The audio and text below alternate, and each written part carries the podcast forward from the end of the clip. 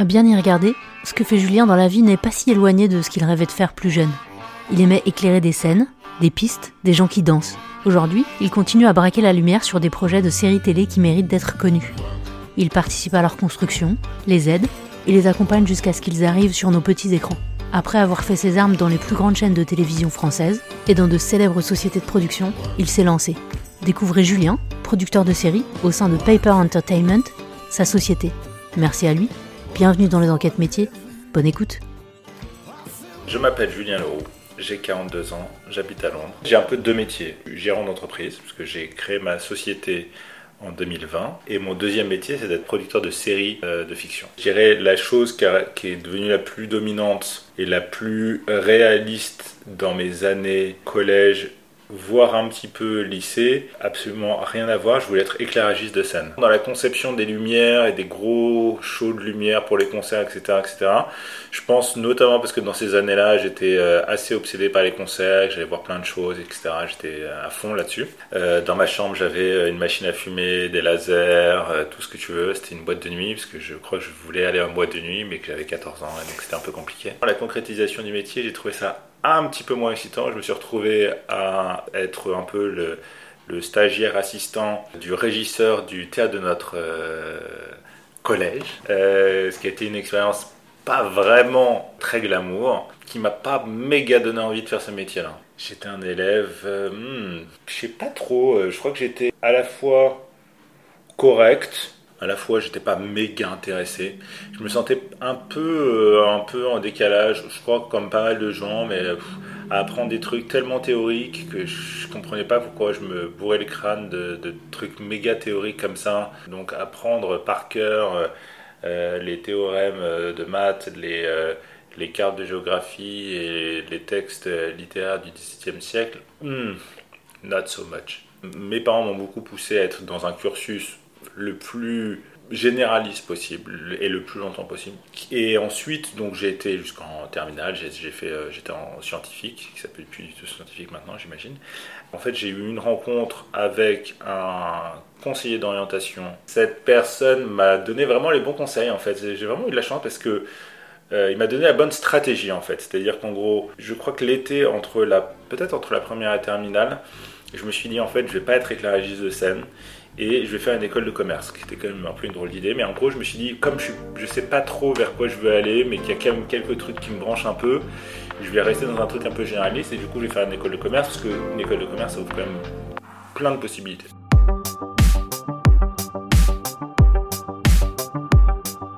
Sauf que, comme j'avais pas des notes vraiment excellentes, voire très très passable. Je suis tombé sur ce conseiller d'orientation qui m'a dit écoute, vu ton dossier très très passable, tu n'arriveras pas à aller dans une bonne classe euh, prépa. Donc, euh, comme tu te débrouilles bien en anglais, fais un bidug déco anglais et ensuite à la fin de ton bidug et donc à la fin de ce, de, de ce bidug passe les concours d'admission parallèles pour les écoles de commerce et si tu te débrouilles bien tu auras une bonne école et c'est ce que j'ai fait et ça a marché. Aller à l'université de Paris 10 Nanterre euh, a été génial. J'ai rencontré euh, plein de gens nouveaux et surtout voilà, euh, je, me suis retrouvé dans un truc qui me convient plutôt bien, qui est un truc un peu de responsabilisation. C'est-à-dire que avoir un, un, système où on responsabilise les gens en disant en fait si tu veux rien foutre, tu fous rien et tu n'auras pas ton diplôme. Si tu veux avoir ton diplôme, travaille, mais c'est toi qui gères. Et ça, je trouve que c'était parfait pour moi. Ça m'a permis vraiment de me responsabiliser, de dire, ok, c'est à moi de gérer mon truc, de gérer mon temps, de gérer euh, à quel moment je révise, je révise pas, à quel moment je sors et à quel moment j'étudie. Et c'était parfait pour moi. Et en deuxième année de BIDUG, j'ai fait en plus euh, du BIDUG, une espèce de prépa qui n'était pas vraiment une prépa, prépa mais qui était, on avait des cours pour préparer les concours euh, d'entrée euh, aux grandes écoles. Et ensuite, j'ai passé les concours et j'ai eu franchement une très bonne école de commerce qui était vraiment un miracle. j'ai eu l'EDEC qui est à Lille et à Nice. Si j'avais été en classe préparatoire, dans une bonne classe préparatoire, je pense qu'au mieux, j'aurais pu avoir l'EDEC. Et je rentre à l'EDEC euh, en 2000, et voilà, j'ai fait euh, le classique de l'EDEC, enfin, comme toutes les grandes écoles de, commerce, euh, un mélange assez intéressant entre justement un, panel de compréhension entre de la finance, comment fonctionne chaque entreprise, de la stratégie d'entreprise, du marketing, des ventes, un peu de production, enfin vraiment un panel très très large de compréhension de l'économie au sens large. On est poussé assez rapidement à se poser des questions justement sur les secteurs dans lesquels vers lesquels on a envie de se tourner. Moi, à ce moment-là, j'avais plusieurs choses qui m'intéressaient, en tout cas que j'avais identifié comme étant des trucs que j'avais envie d'explorer. J'irais justement tout ce qui est cinéma, séries, etc., qui a, toujours été une, passion et à la fois je savais pas vraiment comment euh, l'aborder. Euh, j'étais intéressé par le luxe aussi, l'industrie du luxe, euh, tout ce qui est voilà mode, parfum, choses comme ça. J'étais aussi intéressé par la publicité et curieux de la publicité, de savoir comment ça fonctionnait, justement pour la partie aussi et, tout se rejoint en final, mais pour la partie un peu créative, justement de comment est-ce qu'on crée une campagne de pub, comment est-ce qu'on a des idées qui vont permettre de parler d'un produit de, vraiment marquer les gens euh, avec une approche qui peut être vraiment très créative euh, sur un produit. Alors j'ai fait mes deux premières années et ensuite j'ai fait quelque chose qui est assez classique, en tout cas qu'il l'était à l'époque, euh, qui était une année de césure, c'est-à-dire une, année de break au milieu de mes études pour faire un an de stage, donc j'avais fait deux fois six mois.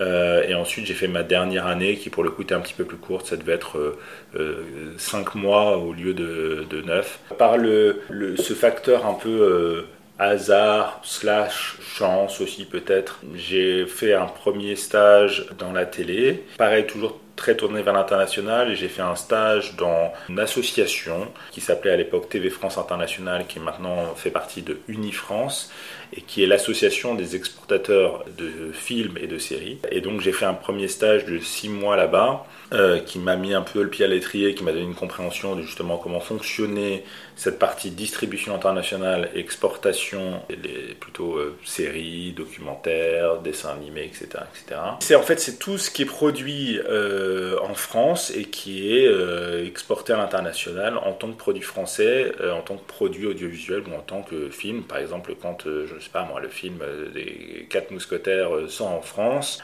c'est justement les sociétés qui vont faire en sorte que le film sorte aussi à l'étranger. C'est trouver de créer toutes ces relations, de monter des deals, présenter les, les, produits, enfin les films, les séries, les présenter, etc. etc. Donc ça c'était mon premier stage, puis c'est un stage de six mois, donc on, apprend beaucoup de choses, et puis voilà, on commence à vraiment à s'intégrer dans, la société. Et voilà, et ensuite j'ai fait mon année de césure, et en stage de fin de, de du coup d'école de commerce, j'ai passé six mois à New York dans une société américaine euh, qui produisait plutôt des documentaires euh, et qui eux aussi les exportaient en dehors des États-Unis. J'avais un contrat de stagiaire, j'avais un, petit salaire, je crois que je devais toucher 1000, euh, ou 1200 dollars, ce qui était ce qui me permettait de, vivre à peu près correctement à New York. Bof.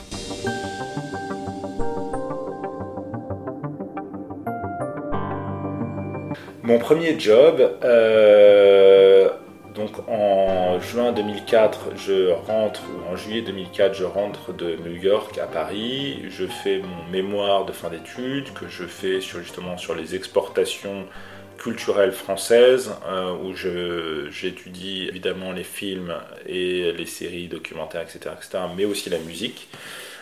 C'était intéressant et en parallèle, je cherche mon premier job. Ayant assez peu de contacts par ma famille. En gros, j'envoie des CV à gauche, à droite, etc. C'est à l'époque où on envoyait des CV euh, imprimés dans une enveloppe et tout ça. Dans les gens euh, qui euh, me répondent favorablement, il y a David Kessler, qui est un, grand ponte de l'audiovisuel français, qui est, qui est décédé il y a quelques années malheureusement qui me reçoit chez France Télévisions. Donc j'arrive dans son bureau, huitième étage euh, du grand bâtiment France Télévisions. J'étais un petit peu impressionné. Parle un peu de ce que j'ai fait et donc il m'oriente euh, assez rapidement vers France Télévisions Distribution, qui est la filiale de distribution du groupe France Télévisions, qui du coup me reçoivent et qui euh, me propose un poste où je remplace quelqu'un qui part en congé maternité et qui était vendeuse, vraiment commerciale, à un niveau assez senior. Et donc, il me donne ce poste, en tout cas, enfin, il me propose de, gérer ce poste pendant justement en, contrat euh, à, durée limitée. Et donc, c'est mon premier job. Euh, c'était un peu fou avec le recul. Je me dis, mais c'est incroyable qu'il m'ait filé ce poste alors que j'avais 25 ans, j'avais jamais fait ça. Et je me suis retrouvé tout de suite dans, mon propre bureau, euh, qui était du coup le bureau de la personne que je remplaçais, qui était en congé maternité. Et à commencer à prévoir euh, mes premiers voyages, mes premiers euh, d'affaires, etc. Enfin, c'était complètement dingue, quoi, 25 ans. J'étais très content. Euh, J'avais pas vraiment d'appréhension, j'étais vraiment plutôt dans un truc d'apprendre, de, à la fois avec un enthousiasme débordant et à la fois avec un manque de, de compréhension du secteur. Ce qui s'est passé, c'est que comme justement il y avait une fin à ce contrat de par le, retour de, de Fabienne, euh, j'ai commencé à chercher un autre job. Il y avait une autre société qui commençait à chercher quelqu'un. Euh, donc je les ai rencontrés. Ils m'ont proposé le poste que j'ai accepté. Donc c'était euh, dans le groupe AB à l'époque, pour ceux qui, ont regardé beaucoup de dessins animés, le Club Dorothée dans les, dans les années 80-90. Et donc ils m'ont proposé ce poste de, de commercial que j'ai accepté. Entre-temps, Fabienne, qui est rentrée de congé maternité, est rentrée de congé maternité et a posé sa démission. Donc France Télévisions m'ont rappelé en disant en fait on veut que tu reviennes pour, faire, pour reprendre ton poste. Et je leur ai dit bah désolé mais trop tard. Euh, je rejoins le groupe euh, AB à l'époque qui maintenant euh, fait partie du groupe Media One un poste équivalent, euh, commercial, euh, pur jus, justement avec un catalogue différent, plus de droits, justement, et puis un peu plus de, programmes, comme je disais, des séries euh, animées comme Dragon Ball, beaucoup de documentaires, pas mal de séries de fiction, et une vraie volonté euh, chez AB euh, de développer le catalogue, de récupérer des nouveaux, ce qu'on appelle des mandats de distribution, c'est-à-dire de récupérer des nouveaux programmes à distribuer. Et, euh, voilà, donc j'ai continué à avancer comme ça. Puis après, il y a eu plein de changements qui ont fait que j'ai au fur et à mesure récupéré d'autres responsabilités. Notamment en 2008, je récupère une responsabilité supplémentaire qui est celle de ce qu'on appelle justement les acquisitions, c'est-à-dire la prise de mandat auprès de producteurs indépendants. Euh, et du coup, en fait, en tant que distributeur, on venait proposer nos services de distributeurs internationaux. Et en venant les voir, en leur disant, bah voilà, nous, euh, vous avez cette nouvelle commande pour une série de M6, bah nous, on vous propose de la vendre en dehors euh, de la France et justement de, bah, de générer des profits supplémentaires pour vous en essayant de la vendre en Italie, en Hongrie ou en Chine ou, ou à Justement, de, de, développer ce sens un peu commercial, de savoir qu'est-ce qui va marcher, qu'est-ce qui va plaire euh, aux chaînes et donc à terme euh, à un public international. Donc aussi de comprendre justement, tout ça était en droite, dans la droite ligne de ce que j'avais déjà fait, d'essayer de comprendre comment euh, des produits culturels peuvent s'exporter, qu'est-ce qui peut plaire à un public étranger, donc quels sont parfois justement des, barrières culturelles à éviter parce que des sujets trop français, trouver des choses qui aient une forme d'universalité qui puissent parler à un public euh, non français. Euh, apprendre pour la première fois à lire un script, à lire une présentation d'un projet et de savoir ce que ça va donner parce qu'en plus, comme le distributeur international participe au financement, en général, on doit prendre une décision avant que le, le, produit soit produit. Donc, donc c'est vraiment développer sa compréhension de justement qu'est-ce qui fonctionne, qu'est-ce qui fait un bon projet, qu'est-ce qui fait un bon script, etc. etc. Puis après, justement, de comprendre est-ce que l'addition de cette personne, qui est de, cette actrice, rajoute de la valeur? Est-ce que l'addition de ce réalisateur rajoute de la valeur, etc. Je suis resté 5 ans. Et en février 2011, je suis démarché par une euh, société qui vient de se créer, qui s'appelle Newen, qui est en fait, et qui existe toujours, et, euh, qui appartient maintenant au groupe TF1, mais ce n'était pas le cas à l'époque, et qui est un, nouveau groupe qui venait de démarrer en tout cas sous cette forme-là avec ses nouveaux actionnaires. Et donc je les rejoins euh, à un poste euh, aussi plus élevé de vente et acquisition internationale, un peu dans la, dans la droite lignée, mais avec un vrai mandat de faire beaucoup plus. On lance plein de projets, moi je continue à avancer dans ma carrière. Euh, je suis nommé directeur des ventes internationales. Je prends la responsabilité de l'équipe de vente. Je commence à recruter des équipes, etc., etc. Enfin, les choses vont assez vite à ce moment-là, à la fois en termes de lancement de nouveaux projets et à la fois justement sur les changements en interne parce que la, société continue à grandir. Et voilà, donc je continue à apprendre. Donc c'est juste le fait de travailler avec des gens et, de, réussir à tirer le meilleur d'eux.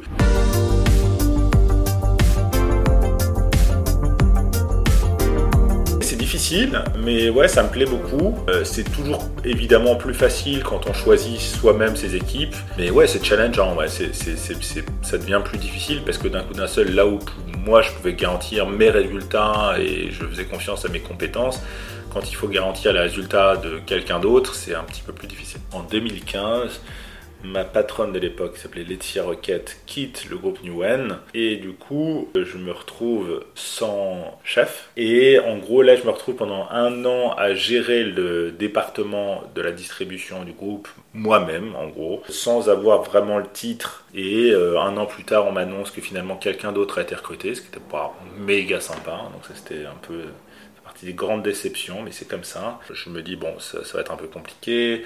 Euh, j'ai une nouvelle patronne qui arrive, à qui je m'entends pas excellemment bien. Comme j'avais pas envie ni de démissionner, euh, ni de rester dans ces conditions, je me dis il faut que je trouve autre chose. Et donc, comme le groupe était justement dans une, dans un vrai, une vraie stratégie d'internationalisation, que je savais qu'ils voulaient euh, ouvrir un bureau à Londres, en gros, je leur propose d'aller ouvrir leurs activités à Londres. En mai 2017, je pars à Londres, je pars tout seul avec mes cartons sans équipe. J'ai toujours l'équipe à Paris, et toutes les fonctions support à Paris, mais à Londres, je suis tout seul. La structure est créée euh, par le groupe, euh, et en fait, là où ma tâche, qui, était plutôt chouette, c'est justement c'est de réussir à créer des relations avec tous les gros players anglais, de commencer à développer du business à Londres pour un groupe français basé à Paris. Et comme on était en, en changement euh, de management parce que TF1 allait reprendre le groupe à terme.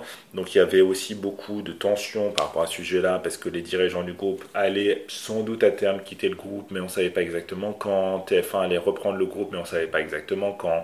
C'est-à-dire que moi qui étais justement beaucoup sur l'externe, c'est-à-dire à parler avec toutes les sociétés anglaises, tous les groupes anglais, etc., etc., je tiens un discours officiel qui était le discours qu'on m'avait demandé de tenir, et à la fois euh, en interne, j'ai un peu de mal à comprendre ce qui se passe. C'est comme ça, moi je fais mon taf, je rencontre plein de gens, et justement, de manière presque un petit peu égoïste, je me dis, bon bah, peu importe ce qui, se passera, moi c'est l'occasion pour moi de rencontrer plein de gens, de, me présenter, de comprendre mieux ce marché, etc. etc. et c'est ce que je fais pendant euh, neuf mois, jusqu'à ce que en gros la situation devienne vraiment quasiment intenable. En gros, je quitte le groupe New One, donc ça c'était en février 2018. Donc je me retrouve en gros euh, à Londres euh, euh, sans job. Comme j'avais déjà construit au fur et à mesure de toutes ces années pas mal de réseaux, au final je réussis à retrouver un job assez rapidement. Et je trouve un job super dans un groupe canadien qui s'appelle Cineflix, avec un mandat assez large qui était justement de développer les activités de fiction du groupe, un poste assez important. J'ai fait le maximum, j'ai déjà quand même à ce moment-là quand même pas mal de, connaissances, je suis assez respecté dans l'industrie, je connais beaucoup de gens, etc., etc. Donc euh, je commence à générer pas mal de choses, à récupérer des, projets, à en vendre d'autres. Euh, enfin voilà, j'anime un peu euh, plusieurs activités en même temps. Ça a duré deux ans en tout. C'était euh, super, vraiment très intéressant. Et justement, pendant ces deux années, je commence à vraiment euh, être beaucoup, beaucoup plus impliqué sur des projets individuels, des projets plus ambitieux, anglo-saxons, des gros budgets, des grosses séries, etc. Donc là, c'est vraiment le moment aussi où je me spécialise entièrement dans la fiction. C'est un peu là où j'apprends mon métier actuel de producteur et de savoir comment tout fonctionne, travailler avec les auteurs, travailler avec les réalisateurs, euh, enfin vraiment rentrer dans le détail, détail de, comment chaque projet, chaque série est construite. Je, deviens producteur sur plusieurs projets. Euh, une série euh, franco-canadienne qui s'appelle Mirage, qui est financée par France Télévisions et ZDF, qu'on tourne à Abu Dhabi et au Maroc, une série un peu d'espionnage et d'action. Euh, une série québécoise qui s'appelle C'est comme ça que je t'aime, qui est une espèce de, de mélange entre une comédie et euh, une série euh, criminelle, puisque c'est l'histoire de, de, de, couples qui deviennent mafieux et criminels. Euh, et producteur sur une troisième série qui s'appelle Téhéran, qui est une série d'espionnage euh, israélienne euh, sur laquelle je viens en tant que producteur et aussi investisseur au nom de Cineflix et sur laquelle je deviens très impliqué. Une série assez ambitieuse et par son contenu et par son financement avec un risque financier important, mais selon moi un énorme potentiel. Et donc je m'investis beaucoup dans cette série qui euh, finit d'être tourné juste, juste avant le début du Covid. Enfin, vraiment, euh, euh, ça s'est joué à pas grand chose. On termine en février 2020. Et au mois de mai, je conclus un, un deal absolument fou avec Apple. Et sa nouvelle plateforme de streaming qui s'appelle Apple TV Plus, qui du coup viennent acheter les droits de la série pour le monde entier. Du coup, je me retrouve à, aussi à conclure un deal avec Apple où Apple prend, euh, enfin préachète, comme on, dit, une saison 2 et une saison 3 qui sont donc à construire. Et donc là, je me retrouve un peu à, pareil, à, un moment où je me dis, ok, euh, je suis un peu en train d'arrêter les choses avec Cineflix, je sais pas trop ce que je vais faire après, est-ce que je continue à bosser un peu avec Cineflix et avec d'autres gens, qu'est-ce que je fais? Et en, plus, tout ça a été euh, pendant la première, le premier confinement du Covid, à se retrouver chez soi avec beaucoup d'interrogations comme le reste du monde.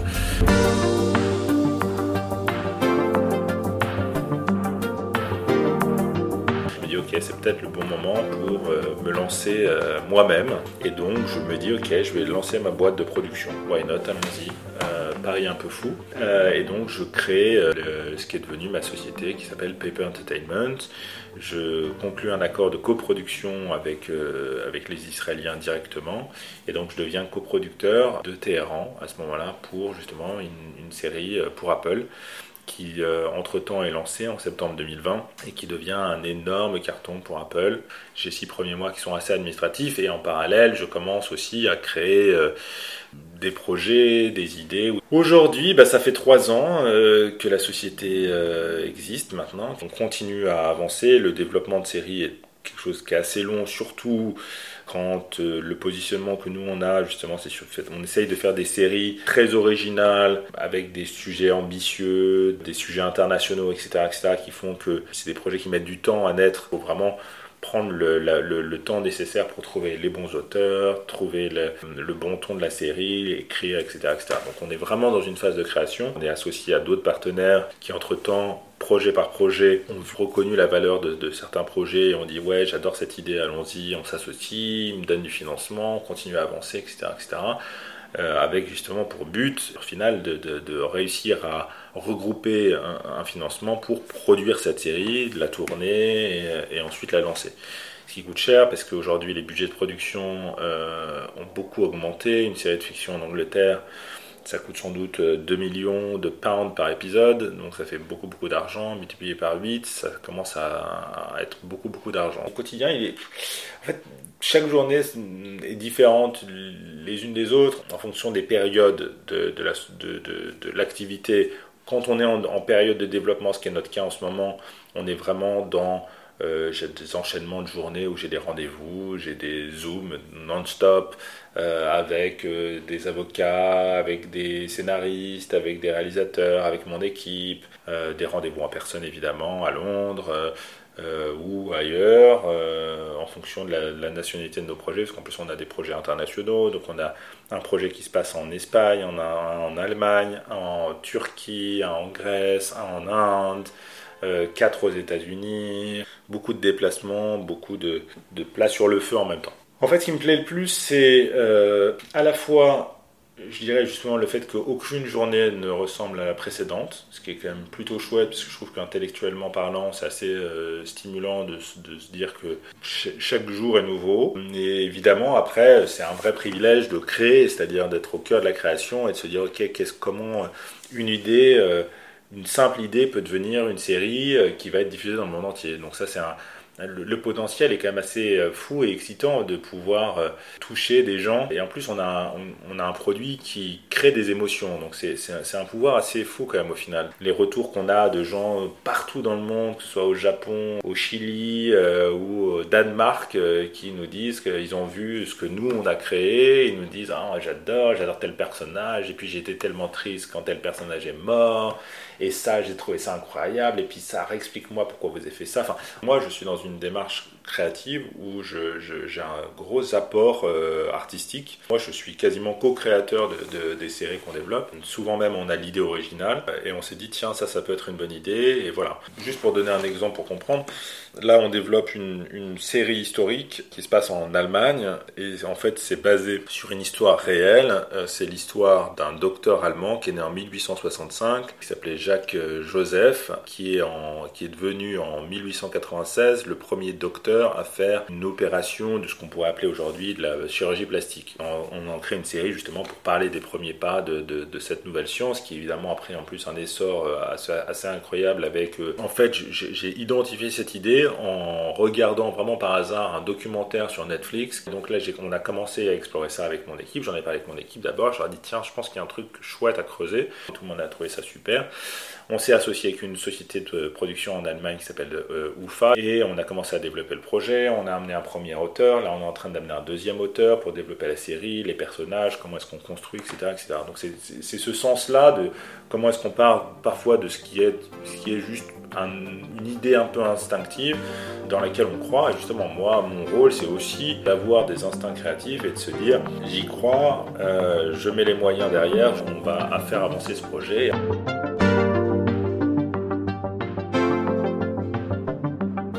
Les métiers. Je pense qu'il y a des trucs qui sont un peu plus euh, rasoirs, de faire des tableaux Excel pour expliquer où est-ce qu'on en est, les comptes, la, finance, tout ça. Euh, après, voilà, c'est l'avantage, c'est que je, peux embaucher des gens pour le faire. ce qui est sans doute un peu plus compliqué, c'est quand il y a des problèmes à gérer, parce que du coup, d'un seul, quand euh, bah, on est le patron et qu'on est vraiment le chef et qu'il n'y a plus personne au-dessus, c'est à, moi de prendre mes responsabilités, de prendre des décisions que j'espère être les bonnes mais qui ne sont pas toujours les bonnes, d'assumer les conséquences, etc., etc. Et il y a des choses où parfois euh, quand il y a des conflits, où on se retrouve dans des, des, des, impasses sur certains sujets, certains deals, etc., etc., bah, parfois on, a des décisions qui ne sont pas les décisions qu'on aurait aimé prendre, de se séparer de quelqu'un, d'arrêter un contrat. De... Je pense qu'il y a beaucoup de gens qui sont assez admiratif euh, en théorie, on va dire, justement, de, de, ça, parce que les gens vont voir justement la partie un peu glamour en disant Ah oui, tu connais tel acteur, telle actrice, nanana, tu vas des avant-premières, des tapis rouges. Oui, ok, ça arrive, mais c'est vraiment une partie assez euh, infime du travail. C'est-à-dire qu'effectivement, il y a, y a plein d'autres choses entre temps, et justement, mes proches, eux, sont conscients du fait que bah, euh, le quotidien, c'est aussi justement bah, une énième réunion avec un avocat pour parler de ce contrat qui n'avance toujours pas. Il y a plein d'emmerdes à gérer au quotidien. Et donc, je pense que mes proches sont aussi conscients de, cette partie-là, qui est la partie moins glamour du métier. Mon premier salaire chez France Télévisions Distribution, j'ai eu, je crois, 33 000 euros annuels. Ensuite, je suis passé chez AB, je crois que j'avais 38 ou 39 hors commission, puisque les commissions étaient importantes, comme tous les commerciaux. Et ensuite, chez AB, j'ai eu plusieurs augmentations. Euh, quand je suis passé chez Newen, je devais déjà être, à mon avis, autour de 75 000 euros, je pense, à l'époque. Quand j'ai quitté Newen, j'étais à 130 000 euros annuels. Quand j'ai rejoint Cineflix, j'étais à 160 000 pounds. Et ensuite, aujourd'hui, dans ma société, je touche 200 000 pounds, 220 000 euros. L'argent vient rémunérer le risque plus le, plus le job est risqué, plus le job est rémunéré. Souvent, je déconseille aux gens d'avoir une idée trop précise sur ce qu'ils veulent faire parce que justement, il y a un facteur hasard où on peut rien calculer. Donc, je pense qu'il faut jamais calculer en avance où est-ce qu'on veut arriver. Et moi, si on m'avait demandé, si tu m'avais demandé il y a euh, ne serait-ce que 10 ans que je ferais aujourd'hui, je, serais incapable de répondre. Je pense pas qu'il faille se donner comme, comme objectif de dire ah bah moi je veux être euh, je veux faire ça. Il faut savoir ce qu'on aime, savoir dans quoi on est bon et composer avec ça plus justement des facteurs extérieurs qui sont liés à des opportunités, à des rencontres, à euh, des facteurs chance ou malchance aussi.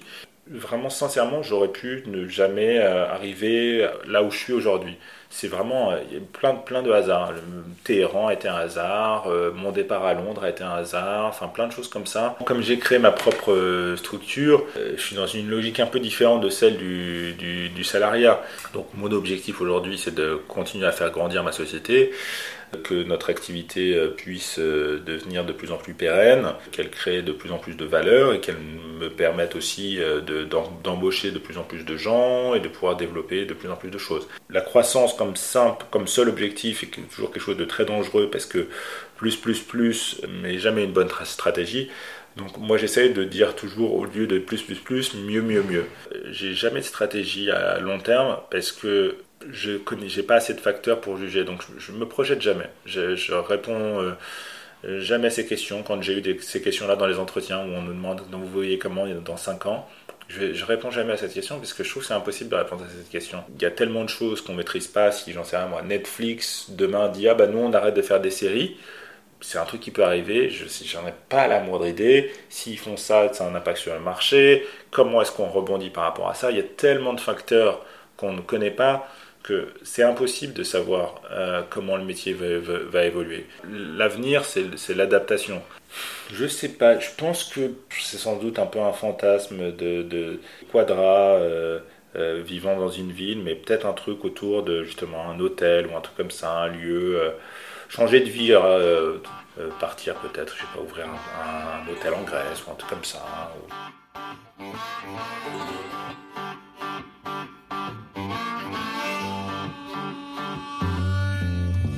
Merci à Julien de nous avoir partagé son parcours cet épisode des enquêtes métiers vous est proposé par Céskill. Il a été tourné et monté par Cécile Laporte.